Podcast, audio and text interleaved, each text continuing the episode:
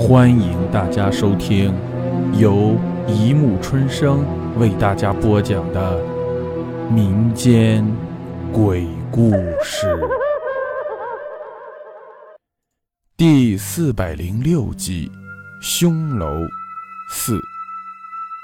第二天，我一定要去找老王，问问清楚这个房子到底怎么回事。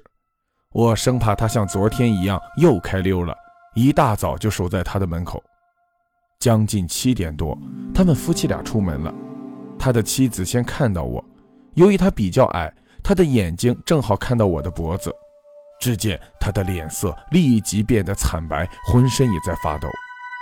我一看这情况，更加确定他们有事情瞒着我，说什么我也要问清楚。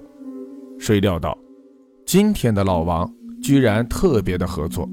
当他看到他妻子的反应和我脖子上的伤痕后，主动和我说：“没想到事情会这么严重。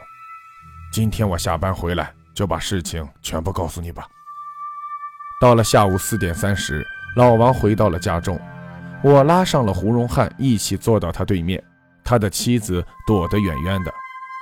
老王叹了口气说道：“哎，这主子的主人是个大款，他另有一套独立楼房，不住这里，所以。”这个房子就租了出去。几个月前，有一户人家搬来住，是对夫妻，没有孩子。女的三十岁出头，每天一大早出去买菜，有的时候就在电梯口和我们碰见。那个男的我从来没有看到，只听说是做早班的。我的妻子人很热心，平时邻里关系处得最好，所以经常和那个女的聊聊家常，两人也比较熟。他们刚搬来的时候还好，但几个礼拜后，他们就开始吵架，天天吵，声音响的整个楼面都听得到。居委会里的那些老阿姨经常去劝，哎，但也没有用。问他们是怎么回事，那个女的只是在那里哭，什么都不说。后来我妻子也去劝，劝了几次，那个女的终于忍不住把事情讲了。原来他们夫妻两个人向人家借了几十万做生意，但两个人都不是做生意的料，不到半年都亏了。债主逼债又逼得很，又加上那个男的在外面有花头，他们天天就为这个事情在吵。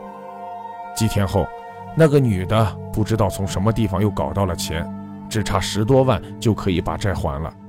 她原本想先清了债，然后再慢慢的劝他男的回心转意，夫妻两个好好过日子。你说这也的确是条路，所以那个女的那天明显心情好了很多，打扮的花枝招展的。她跑来找我妻子，说是她的亲戚那里都借遍了，希望我们能借她点钱，让她还了债。我妻子是老好人，说一下子拿十多万不可能，今天先给你两万，明天我回来的时候去一次银行再提钱给你吧。那女的听了很高兴，拿了两万就回去了。谁想到，我妻子在公司里一忙，哎，就把这事儿给忘了。回到家，银行都关门了。等到那个女的来时，只能说：“哎呀，给忘了，明天吧，明天一定拿。”那个女的听了，脸色就很不好看，回去了。第二天，我妻子准时取了钱，但没有看到那个女的来拿。去敲她的门，也没有人来开。又过了几天。下班回来后，忽然看到楼下停了几十部警车，十多个警察都在我们这层楼。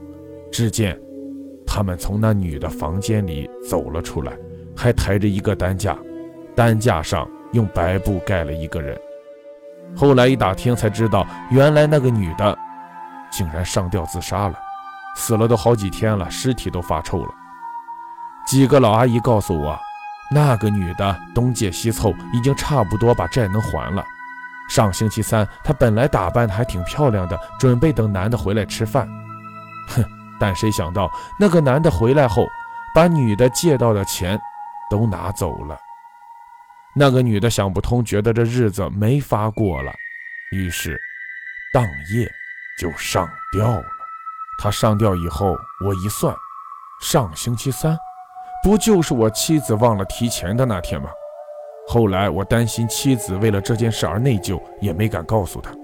可是怪事就在几天后的一个晚上发生了。好了，故事播讲完了，欢迎大家评论、转发、关注，谢谢收听。